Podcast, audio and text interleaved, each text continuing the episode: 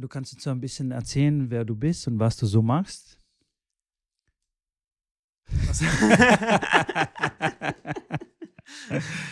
genau. Einfach ein paar Worte zu, ähm, zu deiner Person sagen und ähm, was du machst und was du mit Tennis zu tun hast und was du natürlich auch beruflich machst, weil das auch sehr interessant ist. Ja, dann äh, erstmal Mitko, vielen Dank für die Einladung, dass ich Teil des Tennisblausch sein darf. Ich danke dir für deine Zeit. Ich weiß, dass du sehr beschäftigt bist und dass äh, du sehr viele Dinge auf dem Schirm hast und auch noch Umzug hast, einen privaten. Also von daher echt Dankeschön. Ja, was man alles so äh, irgendwie erledigen kann, ist immer spannend. Genau, ähm, ja, zu meiner Person, Jürgen, äh, hast du ja schon angekündigt. Ich äh, arbeite selbst im Startup-Umfeld ähm, bei einem Stuttgarter Unternehmen, also Stuttgarter Startup. Wir arbeiten relativ eng mit der Telekom zusammen. Da agiere ich als Partnermanager.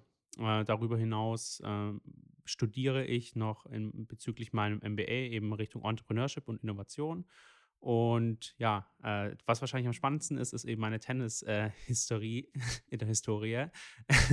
ja, das interessiert auf jeden Fall unsere Zuhörer am meisten. Das habe ich mir schon fast gedacht, deshalb bin ich wahrscheinlich auch hier. Ganz genau. Genau, ähm, ich habe vor, wann habe ich angefangen mit Tennis spielen? Ich glaube 2001, äh, relativ spät, also war ich schon zehn Jahre alt, habe ich erstmal mit Tennis begonnen.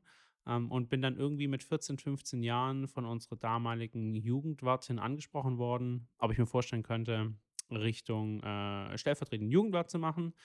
Äh, Habe ich irgendwie ja in der Nacht- und Nebelaktion in dem Sinne, also relativ schnell gesagt, ja, mache ich, nicht wirklich drüber nachgedacht, was das bedeutet. Und so hat sich das irgendwie entwickelt, dass ich dann ein Jahr später gefragt worden bin, ob ich denn nicht als auch den Jugendwart machen möchte da auch wieder direkt zugesagt. Und ja, peu à peu hat sich das dann ein bisschen gesteigert. Heißt, ich wurde danach, ich glaube, zwei Jahre später Sportwart. Und vor zwei Jahren war ich dann ein Jahr stellvertretender Vorstand. Da wurde ich eben von den damaligen Vorständen gefragt, hey, wir brauchen ein bisschen eine Verjüngung äh, bei uns im Verein, ob ich da nicht äh, unterstützen kann, ob ich mir das vorstellen könnte. Auch einfach wieder ja gesagt, ohne wirklich drüber nachzudenken, welche Aufgaben dahinter stecken. Und ja, im letzten Jahr hat sich das Ganze dann gedreht. Heißt, momentan bin ich äh, ja im Vorstand von einer Tennisabteilung. Ähm, wir sind eine Abteilung in, aus dem Hauptverein heraus. Ähm, bedeutet, wir sind eben nicht alleinstehend, also als Tennisclub und haben circa momentan 300 Mitglieder und ja. Also schon eine sehr ordentliche Abteilung mit 300 Mitgliedern. Also ich glaube, da würden manche andere Tennisvereine davon träumen, wenn sie 300 Mitglieder hätten. Ähm, ja, aber das ist schon eine ziemlich steile Karriere. So, ähm, mh, vereinsmäßig und ähm, ich glaube, du bist einer der jüngsten äh, Vorstände, so würde ich jetzt mal behaupten. Also zumindest im Tennisbereich. Weil die Tennisabteilungen, also das ist so meine Erfahrung äh, seit 30 Jahren, werden immer oder oft äh, geleitet von etwas älteren Herren oder überhaupt das ganze Umfeld, also die, der ganze Vorstand ist schon etwas älter. Leute, die sich schon ähm, beruflich ausgetobt haben oder vielleicht auch schon in Rente sind und ja. dann engagieren sie sich nochmal ähm, in den Verein. Von daher ist schon recht ungewöhnlich, mit 27 bist du, okay? Ja. 27 dann schon Vorstand zu sein. Also schon, schon ganz gut. Ich begrüße es sehr, weil ich habe die Ehre, in dem Verein ähm, äh, zu trainieren, also als Trainer. Und wir arbeiten zusammen, Hand in Hand. Und ähm, ich glaube, wir machen inzwischen auch ganz gute Fortschritte ja. ähm, mit der Verjüngungsaktion. Und ähm, ja, aber dann führ uns doch mal ganz kurz mh, hm, so durch die, also jetzt nicht unseren Verein, keine Vereinsinternas natürlich herausgeben, aber was dann so dein Eindruck ist durch die langjährige Arbeit. Hm, was passiert denn gerade im Tennissport, gerade, gerade in den Vereinen? Ähm, es ist ja so ein kleiner, ja, es gibt ja so eine kleine Krise, würde ich mal sagen, in, in den deutschen Tennisvereinen. Ja, also ich glaube, ähm, bevor wir hier auch wirklich tief ins Detail reingehen, äh, mein Wissen ist ähm, eben vor allem, würde ich sagen, auf den Württembergischen Tennisbund und eben auf unseren Verein, aber eben auch auf Vereine im Württembergischen Tennisbund begrenzt. Ja. Ähm, darüber hinaus habe ich relativ wenig Informationen, aber ich würde jetzt mal die Annahme treffen, dass es äh, deutschlandweit ja. Äh, ja, sich komplett deckt. Ja, ja. Genau. Also, was ich momentan merke, ist, dass sich eigentlich nicht wirklich was tut ähm, von Seiten der Tennisabteilung oder Tennisclubs. Ähm, das Einzige, was man merkt, ist, denke ich, ein äh, Mitgliederrückgang. Ähm, das hat ja auch der WTB äh, nicht stolz, äh, aber auf der Webseite präsentiert, aber man sieht es eben tatsächlich. Ja. Ich glaube, 1995 hatten wir noch 250.000 Mitglieder In Baden-Württemberg. Genau, äh, in, oder nur in Württemberg, also Nur in Württemberg, Württembergischer okay. Tennisbund. Und zum jetzigen Zeitpunkt 2018 waren es die neuesten Zahlen, glaube ich, 160.000 aktive Mitglieder oder Mitglieder insgesamt. Das sind, glaube ich, schon die passiven eingerechnet. Heißt, man hat es geschafft, in 20 Jahren einen Mitgliederrückgang von 90.000 Mitgliedern zu verzeichnen. Das ist schon jede Menge, Ja. Und ich sagen. das zieht sich dann, denke ich, ja, durch viele Vereine einfach durch. Ähm, Mhm. Und da merkt man eben doch tatsächlich, also und so ein Mitgliederrückgang äh, auch auf Vereinsebene hat ja teilweise dramatische Folgen. Mm, Ja, total. Ich glaube, dass äh, gerade in den 90er Jahren, als der Tennisboom stattfand, äh, durch Boris Becker und Steffi Graf, hat auch wirklich jedes kleine Örtchen ähm, seine eigene Tennisanlage gebaut, Ja. äh, mit drei, vier, fünf, sechs Plätzen. Und gerade die Vereine, die ähm, also jetzt nicht unbedingt in der Nähe von der Großstadt sind, die haben wirklich einen, starke, einen starken Mitgliederrückgang und wirklich Probleme. Also die wissen gar nicht, wie die zum Beispiel die Plätze schon ähm, im Frühjahr dann richten können, also rein finanziell. Ähm, und äh, ja, teilweise sind dann die Vereine weg. Dann kommt die Stadt und macht da draußen einen Parkplatz für den, für den Fußballverein Ja. oder für den Fußballplatz. Also ich kann da auch tatsächlich aus unserer äh, Abteilung erzählen, ähm, wir sind äh, mit einer Tennishalle noch ausgestattet. Ich glaube, das ist auch eher selten. Mhm. Meist, meist sind es ja wirklich nur Freiplätze. Aber wir waren auch bereits mal in so einer klammen Lage. Da wurde überlegt, ob diese Tennishalle nicht als Multifunktionshalle etc. Äh, umgebaut werden soll, weil äh, sich einfach diese Halle nicht getragen hat. Wir haben es jetzt ähm, Stück für Stück geschafft, das zu lösen, das Problem. Heißt, die Halle ist weiterhin Tennishand, aber ich glaube, das ist eben ein so ein Punkt, wo man das tatsächlich sieht, dass es einfach Rückgänge gibt. Und ja, also die Vereine haben wirklich da große Probleme momentan. Es wird eben viel durch dieses ganze Ehrenamt irgendwie noch getragen. Aber das ist ja auch wieder ein demografisches Problem. Ein demografisch, durch den demografischen Wandel bedingt, genau. Genau. Wie, wie, wie sieht denn das so aus in, den- in, in den Vereinen? Ähm, welche Altersgruppen ähm, sind denn besonders stark vertreten und, und wo, wo fehlt es ein bisschen? Oder nicht ein bisschen, sondern wahrscheinlich ziemlich arg. Also mein Eindruck ist, das kommt auch wieder auch ein bisschen aus diesem Tennisboom von damals heraus, Ja. dass man relativ stark äh, im Seniorenalter vertreten ist. Also ich sage jetzt mal 50 plus. Ja, ähm, und auch wieder relativ stark in der Jugend, weil einfach viele Kinder eben ja in ihrer Freizeit viele Dinge zu Beginn ausprobieren. ja, Ähm, wenn man aber ein gewisses Alter erreicht, heißt nach dem Abi, ähm, gehen eben viele Kinder oder Jugendliche aus dem Dorf oder aus der Stadt. Äh, das ist einfach Thema Globalisierung. Man möchte eben die Welt kennenlernen. Das gab es früher Mhm. alles nicht. Da ist man Ja. einfach im, als, äh, salopp gesagt, im Dorf geblieben und hat da Ja. sein Leben verbracht. Und heute gibt es eben so viele Möglichkeiten, Mhm. die Welt zu erkunden. So viel, ja, man möchte sich einfach ausleben. ja. Heißt, ähm, ich habe den Eindruck, dass man eben vor allem zwischen in dieser Altersspanne 18 bis, ich sag mal, 40 Jahren ähm, eine Lücke hat, äh, die aber dramatisch einfach ist. Also Ja, da, wo letztendlich Geld reinfließen kann, eben durch Mitgliedsbeiträge, durch Personen, die ein gutes, einen guten Verdienst haben, ähm, die, was letztendlich auch ja nicht der, die Mitte der Gesellschaft, eben die Mitte der Tennisabteilung ist, ja. ähm, darauf sollte eigentlich eine gesunde Tennisabteilung äh, aufbauen. Das fehlt eigentlich in vielen Abteilungen und Vereinen. Also diese Altersspanne 18 bis 40 Jahren. Mhm.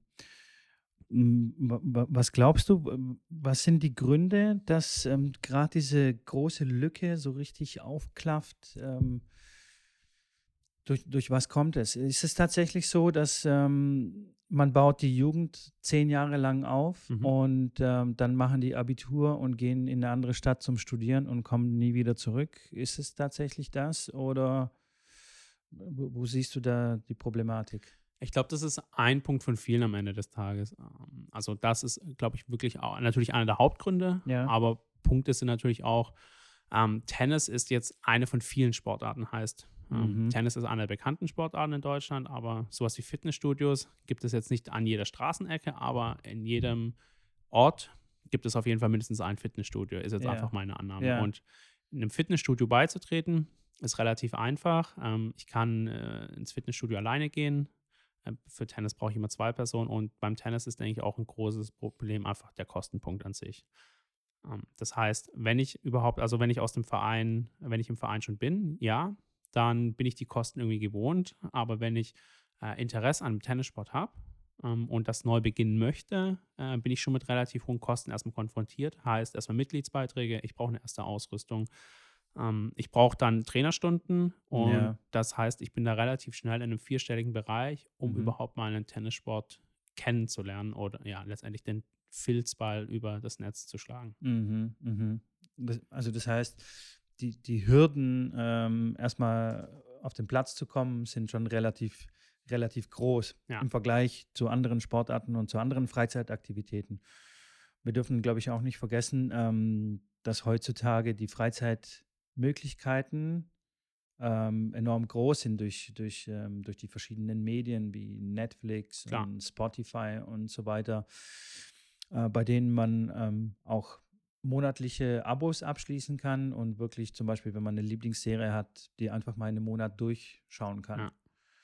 Ja. Ähm, und ich glaube, dadurch kommen auch mh, hm, so Berührungsängsten, äh, Ängste von, von, von, von den Leuten, dass sie sagen, okay, wenn ich mich jetzt festbinde an einem Verein durch einen Jahresvertrag ja. oder sogar zwei Jahresverträge und mich da irgendwie auch committe, noch ähm, einen Arbeitsdienst zu, machen. zu leisten oder nicht zu leisten und dann aber noch zu bezahlen dafür.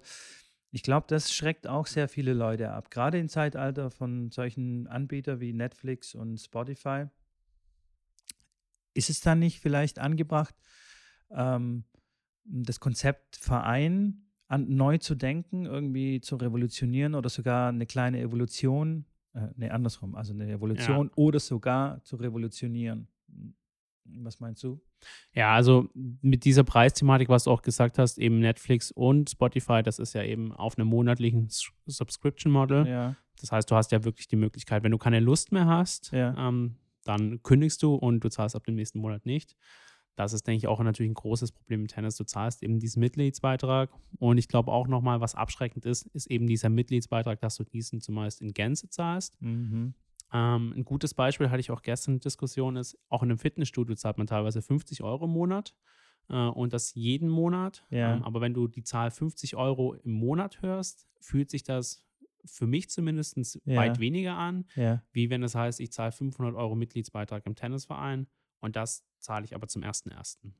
Da, also das ist, glaube ich, einfach auch nochmal ein psychologischer Effekt. Ja. Das macht auf jeden Fall auch was aus. Aber ich gebe dir auf jeden Fall recht. Ich glaube, da muss man das ganze Thema Tennis nochmal komplett neu denken. Ähm, oder man muss sich einfach Geschäftsmodelle anschauen, die sich jetzt eben in dieser digitalen Welt ergeben haben, was funktioniert. Und ja. ich glaube, da kann man sich auf jeden Fall, man muss ja die Welt nicht neu erfinden oder das Rad neu erfinden. Man kann ja schauen, wo läuft was relativ gut. Und eben das Beispiel von dir, Netflix und ja, Spotify ja.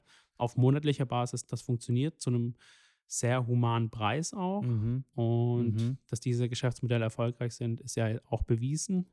Und warum das nicht einfach mal auf das Tennis probieren, umzumünzen? Ja, ja. Ja, das ist, glaube ich, ein sehr guter Ansatz, ähm, der, glaube ich, ganz gut funktionieren würde. Und wenn wir dann den Blick so in Richtung äh, Fitnessindustrie schweifen mhm. lassen, mhm. weil die sind ja eigentlich komplett in ähm, privater Hand. Also es gibt sehr wenig Vereine, die irgendwie ja gibt es schon auch Vereine, die ein Fitnessstudio anbieten, aber die, selbst dann betreiben sie es wie, wie ein normales Fitnessstudio. Also zum Beispiel hier ein ganz großer Verein, der um, ähm, unter anderem auch Baseball und wirklich solche exotischen Sportarten anbietet, hat mhm. auch ein Fitnessstudio und die, die betreiben das wie ein ganz normales Fitnessstudio. Also man kann selbst, wenn man nicht Mitglied ist in dem ja. Verein, kann man ins Fitnessstudio gehen, zahlt aber ein bisschen mehr als ein äh, reguläres äh, Abteilungsmitglied.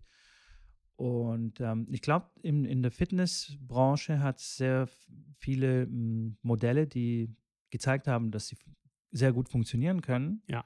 sehr agil sind und sehr flexibel. Und ähm, ich glaube, da können wir m, hm, die Leute besser, besser ansprechen. Also gerade die zwischen 20 und 40. Ja die äh, auch etwas mehr Affinität, also Internetaffinität und digitale Kompetenzen mitbringen, sage ich mal. Bin ich komplett bei dir. Ich fand es auch gerade gut, dass du gesagt hast, dass eben auch Nicht-Vereinsmitglieder ähm, Ja. eben in einem Fitnessstudio trainieren können. Äh, ich kenne von vielen Tennisvereinen, dass es eben nur Tennismitgliedern möglich ist, ähm, oder also auf dem Platz zu spielen, oder du brauchst mindestens ein Tennismitglied, was mit dir auf dem Platz ist. Ja. All das sind auch, also ich als Fremder habe also eigentlich gar keine Möglichkeit, oder als, ja, ein Fremder in dem Sinne, nicht Vereinszugehöriger, Ja, ja. also eigentlich Tennis zu spielen. Ähm, Überhaupt nicht. Null. Ja, und äh, oft gibt es dann die Möglichkeit, dann irgendwie in der Halle zu spielen. Aber wenn ich ehrlich bin, im Sommer bei 25, 30 Grad äh, kann ich mir auch Schöneres vorstellen, als in einer Tennishalle, die teilweise sogar vielleicht noch modrig riecht oder irgendwas, äh, äh, ja, äh, den Ball hinterher zu jagen. Ja, das muss man dann auch noch dazu erklären. Die meisten Tennishallen sind im Sommer fast unerträglich in drin. Das ist Ja. wie ein Gewächshaus. Also das sind wahrscheinlich 40 Grad drin und eine sehr hohe Luftfeuchtigkeit meistens. Also äh, es macht wirklich keinen Kein Spaß. Spaß. in der Halle im Sommer bei hohen Temperaturen zu spielen. Und, aber eine andere Chance haben nicht Club-Tennisspieler, also Tennisspieler, die nicht in einem Club sind, haben keine Chance, auf den Tennisplatz zu kommen, weil es gibt keine öffentlichen Tennisplätze. Das haben, das haben Fabio und ich schon mal diskutiert. Es, also so wie in Amerika, da Ja. gibt es so sehr viele Public-Plätze, wo du einfach den Schläger schnappst, dir ein paar Bälle und mit einem Kumpel auf den Tennisplatz marschierst. Das geht in Deutschland definitiv einfach nicht. Man, du kannst machen, aber dann wirst du verjagt Ja. vom Platz.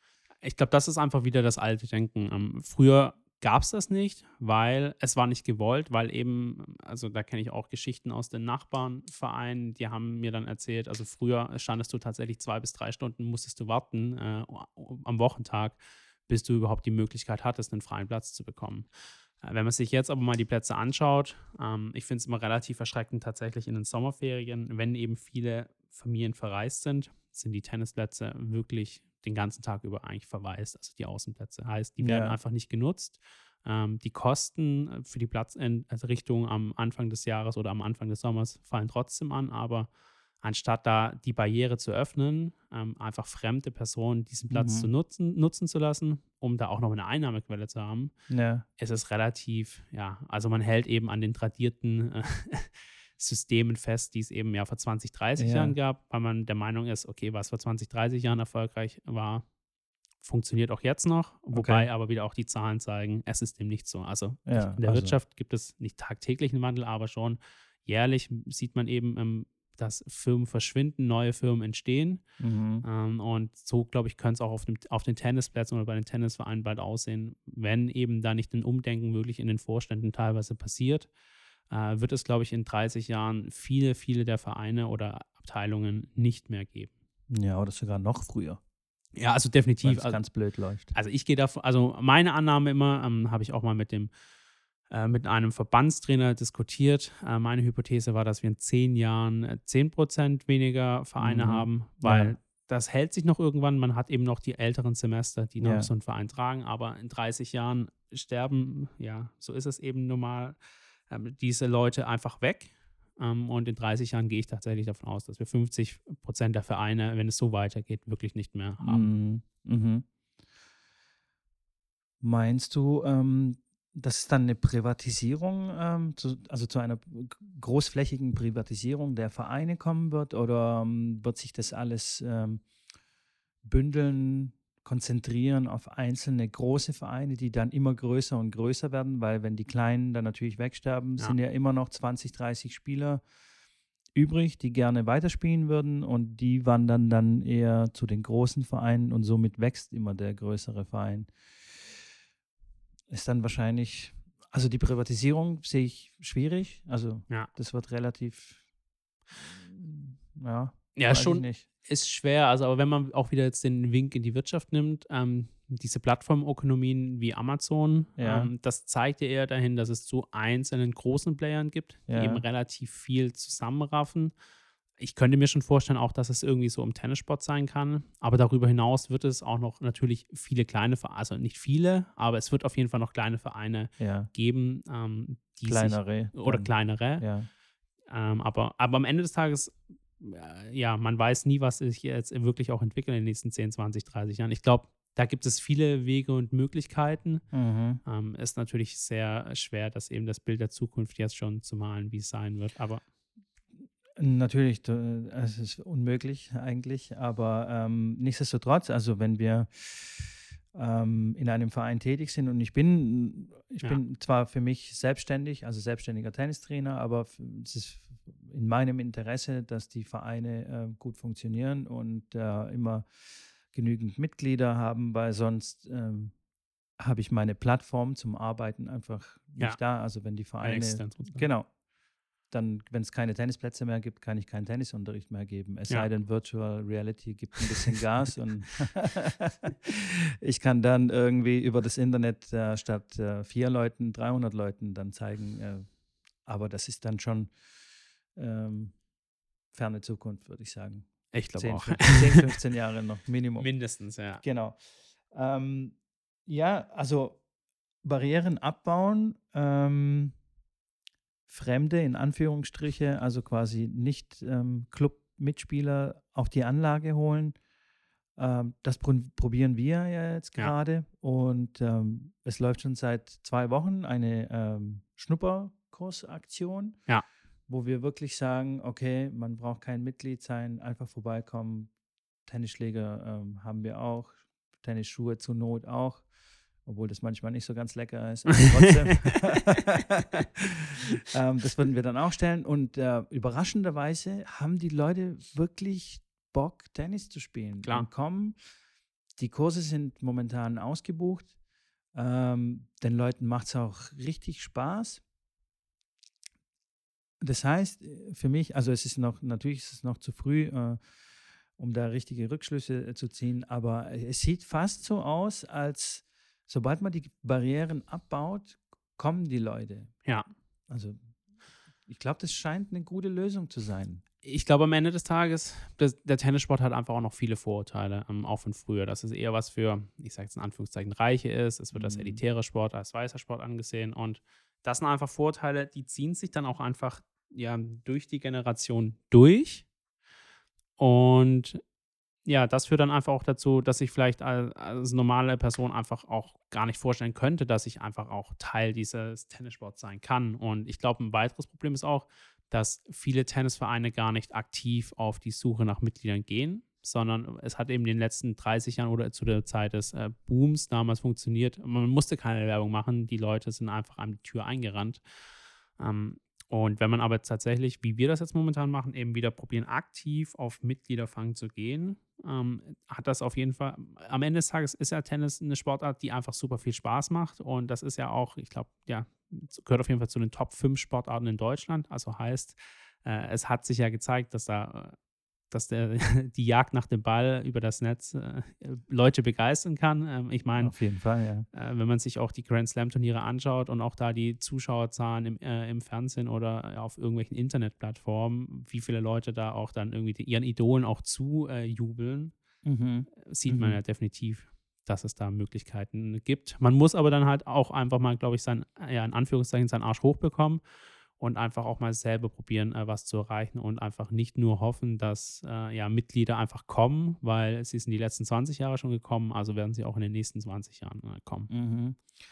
Also das heißt, man muss den Leuten was bieten und man, man, man muss ja auch ähm, relevant ansprechen. Ja. Dadurch, dass es eben so viele Medien und so viele Ablenkungen gibt, ähm, dass die dann überhaupt erst mitkriegen, okay, hier ist ein Verein, der bietet was an. Also man muss aktiv was tun. Ja. Stichwort Werbung, Marketing.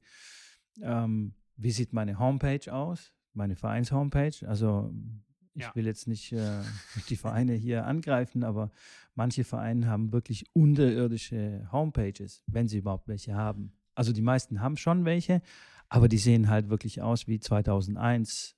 Ja, also ich war jetzt so. auch ähm, aus Interesse äh, aufgrund der Verbandsspiele auf einer Homepage von einem, äh, ja, von einem gegnerischen Verein und da war das letzte Update tatsächlich, da wurde die aktive Mannschaft 2013, 2014 vorgestellt.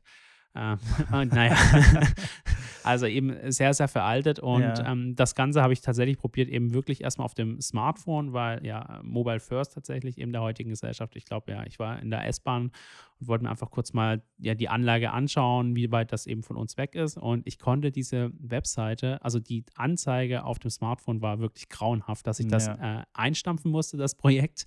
und dann später nochmal am Desktop, also an meinem Laptop, nochmal eben die Homepage Ja. besucht habe.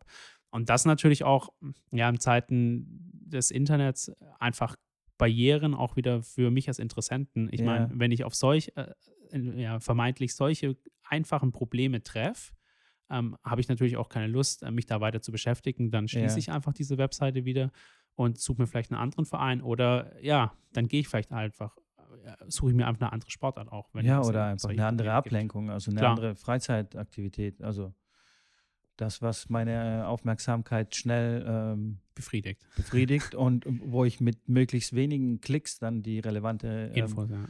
Info äh, rausfiltern kann. Wenn ich jetzt 400 Mal auf einer Homepage irgendwo hinklicken muss, damit ich die Mitgliedsbeiträge zum Beispiel ja sehen kann oder Kontaktformular, dann wird es dann echt schon schwierig, dann neue Mitglieder zu gewinnen, weil die haben dann echt keine Lust. Früher ist man dann vielleicht mal vorbeigefahren, hatte man noch die Zeit, irgendwie die Vereine abzuklappern einzeln und sich das anzuschauen. Heute guckt man sich die Homepages an. Und wenn das nicht funktioniert, dann ist Ja. man weg vom Fenster. Und ich glaube, da ist eben einfach, einfach auch wieder die Kluft zwischen dieser jungen äh, Zielgruppe, wo wir gerade geredet haben, also 18 bis 40, und eben teilweise, glaube ich, diesen alten Vorständen, die einfach nicht die Wichtigkeit sehen, dass sowas wie eine gut funktionierende Internetseite einfach das A und O der heutigen Gesellschaft sind. Ich habe da auch einfach Diskussionen gehört, ja, was man braucht, ist, man muss einfach einen Telefonkontakt haben, dass man die einfach mal anruft und dann erzählt man denen ein bisschen was, dann trifft man sich mal vor Ort auf der Anlage, dann zeigt man mal die Anlage. Aber das ist auch wieder so weit weg. Ähm, ich als Interessent, äh, ich äh, kann immer nur von mir aussprechen, wenn ich irgendwo eine Info benötige, dann schaue ich mir tatsächlich erstmal die Webseite an. Wenn ich die als ungenügend empfinde, dann ist das für mich einfach ein No-Go und ein Ausschlusskriterium. Und ja, da sieht man einfach wieder die Diskrepanz zwischen, ja, wie eben die Realität wirklich ist und wie noch gedacht wird, dass die Realität sei. Mhm. Ich glaube, wenn mich jemand anrufen würde und mir was von einem Tennisverein erzählen würde, ich, äh, da würde ich mir vorkommen, als würde mir jemand was am Telefon verkaufen wollen. Ja. Also weißt du, so noch wirklich so 90er Jahre mäßig Telefonmarketing. Also das wird mich jetzt, glaube ich, nicht so anmachen. Ja, aber so ist einfach die Denkweise, weil früher Ja, ja. gab es eben kein Internet. Ja. Da hat sowas wirklich mit, einer Vorort, äh, mit einem Vororttermin stattgefunden oder einfach am Telefon. Man hat angerufen und hat gesagt, hallo, ich möchte gerne Tennis spielen. Ja, also unser Tennisverein sieht so und so aus. Und also diese ganzen Informationen, die man im Telefonat dann äh, früher übergeben hat, ja, sowas wollen einfach die junge Zielgruppe möchte das einfach kompakt auf einer Webseite haben. Und die wollen, die können sich die Informationen auch selber besorgen, wenn sie eben da sind. Ja, und dann eine. Entscheidung treffen. Ich glaube, das ist schon ein sehr wichtiger Punkt, dieses, ähm, wie du sagst, immer dieses Früher. Also viele Leute hängen wirklich an diesem Früher. Ich meine, das ist ja auch nicht nur ein Tennisproblem, das heißt ja überall an jeder Ecke, oh, früher war alles besser und früher Klar. waren die Kinder aber artiger und früher hat die Brezel drei Pfennig gekostet und so. Ich, ich kann es wirklich nicht mehr hören, weil wir in diesem Kontext, im Tenniskontext, wir das sehr, sehr oft hören. Ja. Und ähm, die Leute verstehen einfach nicht, dass wir eben keinen Boris Becker mehr haben und keine Steffi Graf, die die Werbung, die, das Marketing für alle Vereine quasi übernommen haben. Und früher war es nun mal, also die Mentalität war, war, war eine ganz andere. Also die Vereinszugehörigkeit, ja, dieses Commitment der Leute, dass die sich da so im Verein äh, engagieren, das, das war eben halt so. Aber jetzt halt nicht mehr. Ja. Ich kann in, in, in der Vergangenheit schwelgen und äh, jammern, dass alles früher viel besser war. Oder ich kann meinen Arsch hochheben und einfach mal was machen. Klar. Einfach neue Wege gehen, Neues ausprobieren. Und wenn es funktioniert, dann super. Und wenn nicht, dann macht man halt das nächste. Ja. Also, das geht mir dann nicht so ganz, geht mir nicht so ganz runter. Aber wie gesagt, das ist ja kein tennisspezifisches spezifisches Problem, schwieriges Wort, ähm, sondern das zieht sich ja ähm, überall durch. Ja, also das ist, also ich meine, es fängt ja auch in der Wirtschaft an. Äh, Viele Unternehmen geraten ja tatsächlich einfach in eine Krise rein ähm, und merken dann erst, okay, ich muss vielleicht mal ein bisschen hier ja, Innovation wieder ja. vorantreiben. Und ähm, ich finde halt immer nur so schade, man kann, glaube ich, mal relativ gut aus der Wirtschaft lernen. Ähm, Eigentlich schon, ja. Also ich meine, auch dies mit den Subscription Models, ähm, das scheint zu funktionieren und äh, ja, also dass es Krisen gibt und dass man dann erst eine Innovation startet. Ja. Das sieht man auch in der Wirtschaft. Dann finde ich es immer ein bisschen so schade, warum man es nicht im, äh, ja, in der Freizeit oder jetzt eben im Tennisverein ja. nicht einfach aus diesen Fehlern probiert, direkt zu lernen ja. und einfach, dass diese Fehler bei einem selber nicht äh, passieren. Ähm, stattdessen ja, läuft man halt auch wieder genau in die gleiche Masche hinein und das probieren wir, glaube ich, gerade bei uns ein bisschen im Tennisverein zu verhindern. Ähm, wir haben eben auch die Problematik gemerkt, dass es, es gibt eben diesen Mitgliederschwund und entweder man akzeptiert jetzt diesen Mitgliederschwund und akzeptiert auch, dass es dann die Abteilung oder den Verein in XY Jahren vielleicht nicht mehr geben wird. Oder man probiert halt jetzt proaktiv dagegen zu arbeiten. Und dieser Schnupperkurs ist eben eine von vielen Möglichkeiten, äh, Mitglieder zu gewinnen. Und ich glaube, man muss einfach mal viele Dinge ausprobieren. Wenn es klappt, dann ist gut. Wenn es nicht klappt, dann okay, schade, aber man, hat, man kann sich wenigstens nicht vorwerfen, dass man nichts probiert hat. Ja, finde ich ja auch. Ähm, was ich auch in sehr vielen Vereinen ähm, beobachte, ist, dass die sehr auf die Leistungsschiene gehen. Ja. Also zum Beispiel ähm, die Jugend ähm, sehr arg pushen im Sinne von, die schicken die auf die Turniere, die trainieren drei, viermal die Woche oder zwei, dreimal die Woche und versuchen quasi ähm, in der ganzen Umgebung oder in einem Einzugsgebiet alle guten Jugendlichen zu versammeln aus den kleineren Vereinen ja. und versuchen dadurch quasi ein Alleinstellungsmerkmal ähm, zu bekommen, zu schaffen und damit dann Leute anzuziehen. Was denkst du darüber? Also, ja. Ist es ein gangbarer Weg oder ist es nachhaltig? Ist es nicht so nachhaltig? Also für diesen einen großen Verein ist es natürlich nachhaltig. Ja. Äh, für die anderen äh, Vereine ist es äh, in meinen Augen nicht nachhaltig. Und du, du hast ja auch keine Konkurrenz, wenn wirklich ein großer Verein an, also, also nicht Konkurrenz, du hast einfach keine Möglichkeit, ähm, äh, auch Talente zu halten bei dir, ja. wenn wirklich ein großer Verein anfragt und sagt, hey, wir spielen irgendwie in dieser Klasse, in jener Klasse, ähm, dann verlierst du relativ schnell deine äh, Talente und hast einfach deine Jugendarbeit, die du, ja, die viele kleine Vereine wirklich sehr gut machen, aber du verlierst einfach deine Talente und am Ende des Tages äh, gewinnst du damit keine äh, Mitglieder oder du, also du verlierst ja in dem Sinne wieder Mitglied. Ja. Und da ist eben der Fokus ähm, aber das ist auch, glaube ich, vom Württembergischen Tennisbund eben sehr auf Leistung getrimmt. Mhm. Ähm, ich glaube aber, wir sind jetzt in der Gesellschaft angekommen, da ist Leistung äh, in vielen Dingen wichtig, aber wenn es um Freizeitaktivitäten oder Sport geht, geht es einfach vielen Leuten nur darum, Spaß erstmal zu haben. Mhm. Und ich glaube, man müsste eher mal schauen, wie man diesen Punkt Breitensport viel, viel größer öffnet, um da einfach, weil letztendlich, es gibt so viele Tennisinteressierte, die eben nicht auf einem, äh, nicht eben der neue Roger Federer werden wollen oder der mhm. Rafael Nadal. Wenn man sich, wenn man da mehr Fokus auf diese Person setzt, ich glaube, da ist auch nochmal wirklich viel für den Tennissport an sich möglich. Und das wird meines Erachtens eben zum Teil vom Deutschen Tennisbund, aber eben jetzt, äh, weil wir eben im Württembergischen Tennisbund sind, ähm, ja nur ungenügend, äh, sag ich mal, mhm. ja, äh, fokussiert. Mhm. Also die, die, die Leistungsgruppen meinst du, ziehen nicht so als Werbemaßnahme für, für den Verein? Also, weil da bin ich mir natürlich auch nicht ganz mhm. sicher, ob das der, der richtige Weg ist, nur ja. auf die Leistung zu gehen und zu hoffen, dass das andere anzieht. Also andere ähm, Spieler, die ähm, eben auf Leistung gehen wollen, ja. dass die dann kommen und andere, die das dann sehen und denken, oh, der Verein ist aber gut, die Klar. haben aber gute Spieler, da muss ich jetzt aber Mitglied werden.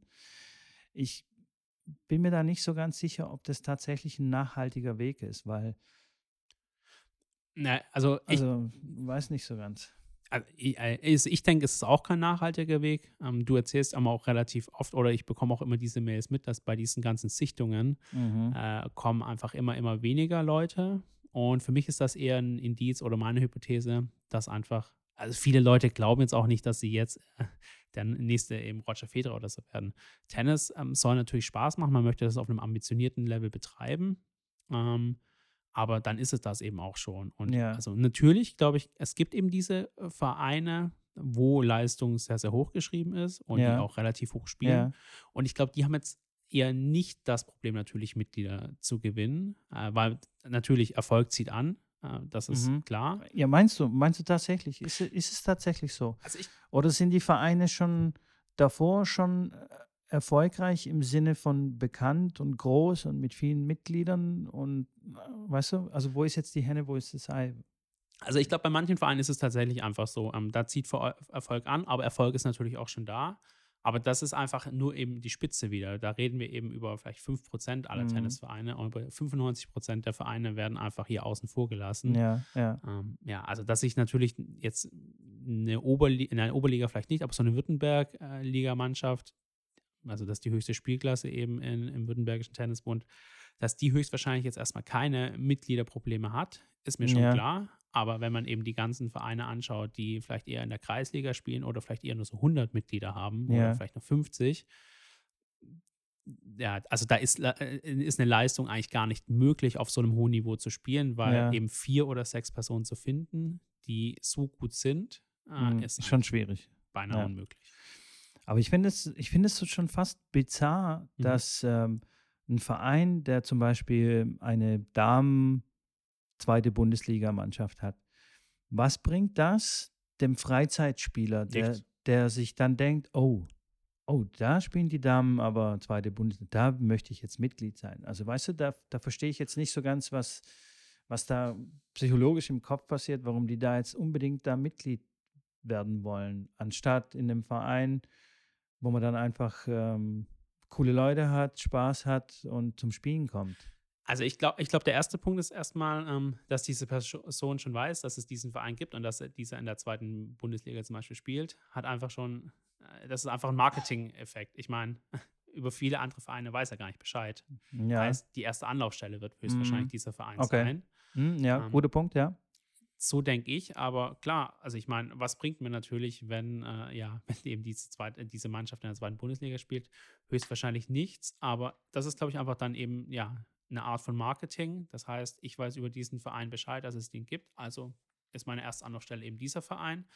Und vielleicht merke ich dann über die Zeit, dass es auch andere Vereine gibt. Aber ich meine, wenn Vereine nicht um oder Abteilungen um sich werben, dann bekomme ich da als Otto Normalbürger auch keine mhm. Info darüber. Okay, okay. Ja, ja, das könnte natürlich sein, dass, dass es dann so abläuft. Weißt du, ich kann, ich kann das gar nicht ähm, nachempfinden, weil ich schon seit äh, ich drei bin, äh, irgendwie mit dem Tennisschläger rumrenne mhm. und immer in einem Tennisclub oder einem Tennisverein war. Deswegen kann ich die Gedankengänge teilweise gar nicht nachvollziehen, wie manche Leute zum, zum Tennissport finden. Weißt du? Also ich bin dann schon immer drin. Also ja. da wird man dann so ein bisschen betriebsblind. Klar. Und dann stelle ich mir dann so manchmal so, so Fragen. Ähm, ja, wie denkst du denn, dass Leute äh, zum Tennissport finden heute, heutzutage? Nein, ich weiß es nicht. Also wenn ich jetzt so vom Otto Normalbürger ausgehen würde, weil, weil es gibt eine unglaubliche Diskrepanz äh, ja. bei den äh, Statistiken ähm, bei den Tennisspielern in Deutschland. Also es sind ungefähr 1,4 Millionen Tennisspieler, die in einem Verein oder in einem Club, äh, mhm. übrigens Club und Verein ist das gleiche, ja. also nur das so um klarzustellen. Ähm, genau. Und dann gibt es noch ungefähr 2,5 oder sogar an die 3 Millionen Tennisspieler, die nicht an einem Tennisclub gebunden sind, also freie Tennisspieler, ja. weißt du? Und diese 3 Millionen Tennisspieler, die juckt es Nullinger, ob da die Damenmannschaft äh, in der Bundesliga spielt oder sonst wo. Ja oder wer da der Trainer ist, sondern die wollen einfach den Tennisschläger in der Hand haben und einfach ein paar Bälle übers Netz schlagen und einfach Spaß haben, sich bewegen ja. und Sport machen. Und Sport machen, der Spaß macht. Weißt du? Und deswegen wundert mich das so, weißt du? 1,4 gegenüber 3 Millionen. Also warum vernachlässigt man so die 3 Millionen? Und konzentriert sich auf die 1,4 Millionen. Kann man denn nicht irgendwie das gesund ausbalancieren und diese drei Millionen, die sich, und übrigens, die haben ja keinen Platz zum Spielen, ja. weil die ja keinen Club haben, dürfen die ja nicht auf den 45.000 äh, Tennisplätzen, Freiplätzen spielen, sondern müssen sich in den 5.000 Tennisplätzen, die überdacht sind, also in der Halle, Halle ja. quetschen, aus, aus dem einfachen Grund, weil eine Halle muss ja abbezahlt werden. Ja. Ja, dann lässt man dann plötzlich diese Spieler spielen, wenn sie bezahlen, ja, ja. damit man dann die Kredite bedienen kann von den Tennishallen, damit sich das finanziell trägt. Aber draußen, bitteschön, nicht diese drei Millionen, diese nicht Clubzugehörigen. Weißt du, wieso versucht man da nicht irgendwie die trotzdem reinzuholen, aber auf eine lockere Art und Weise? Also, weißt du, Also, und da wären wir schon wieder bei den Barrieren und bei den Hürden, weißt du? also ich glaube, das erste Problem ist wirklich, äh, dass viele, Per- also, also ein Vorstand weiß gar nicht darüber Bescheid oder ich glaube, diese Zahl drei Millionen, Ja, glaube ich auch, ja. das wissen einfach, weiß wahrscheinlich fast niemand. Ja, ähm, ja. Die äh, Info wirst du wahrscheinlich irgendwo, äh, Ja, aus Statistiken. Genau. Ja, offizielle Statistiken. irgendwo aus Statistiken rausgezogen haben, aber ja, also ich meine, vielen Personen fehlt einfach dieses Wissen, dass es eben diese Graumaße, sage ich jetzt mal, gibt, die äh, am Tennissport interessiert sind, aber eben nicht einem Verein zugehörig sind. Mhm. Ähm, das wird wahrscheinlich wieder, dass es wieder eine Informationsasymmetrie heißt, wenn ich darüber nicht Bescheid weiß, dass es so eine große Mhm. Menge an Spielern gibt, Ja. ähm, dann Ja. werde ich mich darüber auch nicht bemühen, äh, diese auf den Verein aufmerksam zu machen. Oder Mhm. Ich glaube, das ist eben wieder das erste Problem. Und dann, Wahrscheinlich, ja. wenn man, Wahrscheinlich. wenn man sich diesem bewusst ist, dann kann man natürlich wieder viele Rädchen drehen, um eben diese große, ja, also es ist ja wirklich, also wenn man sich vorstellt, diese drei Millionen Leute würden alle in Tennisverein gehen oder nur die Hälfte, Mhm. hätten wir dieses Problem der Rückgänge äh, Ruckzuck. ruckzuck gelöst. Ja. Ja. Und da ist einfach die Frage, wie schafft man einfach jetzt, also möglichst viele dieser Mitglieder, also Nicht-Mitglieder zu Mitgliedern irgendwie zu konvertieren, Ja, ja. dass die sich einfach Verein zugehörig fühlen Mhm. und einfach auch längerfristig in einem Verein bleiben. Ich glaube, das sind einfach jetzt Aufgaben, Mhm. die man sich stellen muss. Genau. Ja, ich glaube, ich glaub, das geht dann an, an, an, an höchster Stelle, diese, diese Frage. äh. Ich bin bald beim Württembergischen Tennisbund und da werde ich Ja. da mal die Frage stellen. Aber ich glaube, ja, das geht dann wirklich ähm, äh, auf Verbandsebene und ähm, der Deutsche Tennisbund äh, muss dann, falls Sie das natürlich auch wissen, falls Sie die Statistiken kennen, aber Ja. ich gehe mal davon aus, dass das einigermaßen bekannt ist. Ich denke auch, da wird es auch schon kluge Köpfe geben. Ja, genau. Dass man äh, da versucht, auch die Leute zu akquirieren und eben, aber eben nicht über die Leistung, weißt Ja. du? Ich glaube, und das ist halt einfach die hohe Diskrepanz. Ich meine, man ist die ganze Zeit auf der Suche nach einem neuen Boris Becker Ja. und nach einer Steffi Graf und möchte dann einfach dieses Leistungsthema irgendwie abgegolten bekommen und hat da den kompletten Fokus drauf. Und wenn ich mich halt auf ein Ding fokussiere, dann fällt eben der Breitensport komplett hinten runter.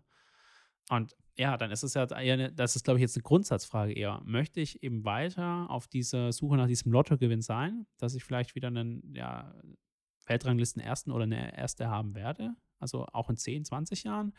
Oder möchte ich eher probieren, ähm, möglichst viele Personen in Deutschland darauf Mhm. aufmerksam zu machen, Ja. dass es den Tennissport gibt?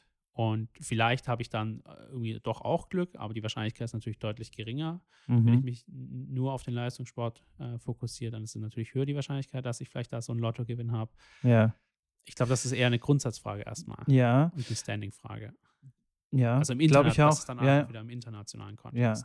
ja. Ja, man man sieht aber auch, dass, dass das schon funktioniert. Also sobald ein Land einen richtig guten Spieler äh, oder Spielerin ähm, hat, wirklich in den Top Ten, dass, äh, dass das sehr s- positiv sich auswirkt auf, ähm, auf die Mitgliedszahlen im, im jeweiligen Land. Also wenn ich mir zum Beispiel die Schweiz angucke mit Roger Federer, Ja. ich meine, okay, die haben auch einfach den besten Tennisspieler der Welt und das ist einfach Gott. Ja, Aber ich glaube ja, also ich glaube, Roger Federer an sich ist einfach auch eine große Marke letztlich. ja, Ähm, ja. Und aber wenn ich mir zum Beispiel anschaue, ich könnte dir nicht sagen, welche, obwohl ich auch Tennis äh, stark verfolge, Beispiel Ja. welche zehn Herren und welche zehn Damen momentan in der Weltrangliste in den Top Ten sind. Ich, ich könnte sie dir nicht alle äh, einwandfrei aufzählen. Ähm, ich glaube, das ist einfach auch wieder ein Problem, dass es äh, im Medium äh, Internet, aber auch äh, Telekommunikation einfach ist das Angebot viel zu groß geworden. Mhm. Ja, Ich meine, früher gab es eben ARD und CDF ja. und dann wurde letztlich äh, Boris Beck oder Steffi Graf einfach auch gezeigt äh, im ersten Mhm. deutschen Fernsehen Ja, im zweiten deutschen Fernsehen. Ja. Und diese Möglichkeit gibt es ja heutzutage. Also, wenn eine Angelique Kerber da äh, im Grand Slam-Finale steht, äh, dann wird das teilweise eben vielleicht nicht äh, im ersten oder zweiten deutschen Fernsehen übertragen. Und es ist eben nicht die Möglichkeit, dass man da eben wieder Aufmerksamkeit für den Tennissport schafft. Und selbst dann ist es dann höchst fraglich, ob das dann und ob das dann wirklich zieht. Ja. Äh, ich glaube, nachdem die Angelique Kerber ähm, überraschenderweise Australian Open gewonnen hat gegen die Williams, Ja. ähm, hat Sat 1 versucht, äh, den Fed Cup, also den Federation Cup der Damen, ein bisschen zu pushen und hat dann die Spiele übertragen und es war die reinste Katastrophe, ähm, einschaltquotentechnisch. Ich vermute, es liegt unter anderem auch ähm, an der Vielfalt der Angebote. Wie du Ja. sagtest, Internet, YouTube, also die Kids, die zu mir heute ins Training kommen, die schauen gar kein Fernsehen. Ja.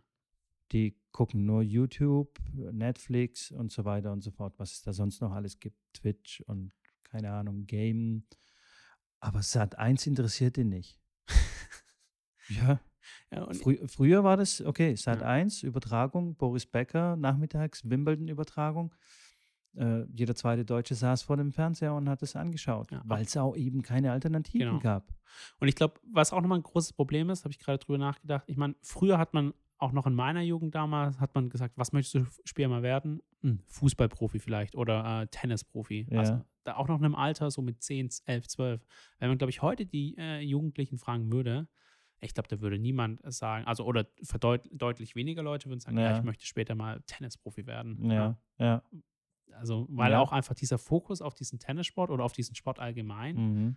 nimmt in meinen Augen einfach ab. Und da sind wir einfach wieder bei einem Punkt, okay, wenn irgendwie, wenn der Fokus abnimmt und ich Mitgliederrückgänge habe, warum äh, hinterfrage ich dann eben nicht mein Geschäftsmodell, ob ich dann letztlich vielleicht nicht eben wieder, dass mir eben wieder in der Breite arbeiten möchte, Ja. Mhm. um diese drei Millionen Mitglieder da irgendwo Eben, ja. abzugreifen.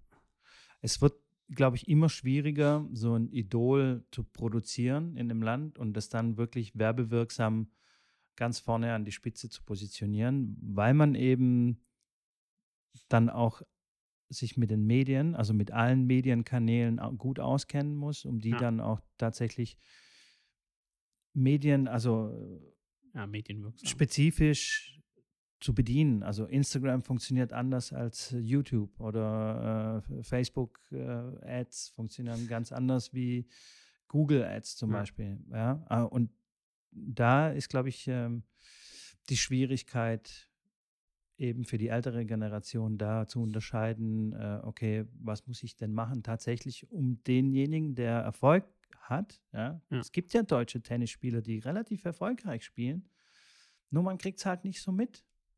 Ja. ja. Weil die Kanäle vielleicht falsch bespielt werden oder, ja, weiß auch nicht. Ja, und dann ist auch wieder der Punkt, ich meine, dann wird eben so ein äh, erfolgreicher deutscher Spieler, wird auf irgendwelchen Kanälen auch wieder gepusht, äh, aber letztlich die Vereine greifen aber auch nicht auf diese Kanäle wieder zu. Ich ja, meine, genau. Ja.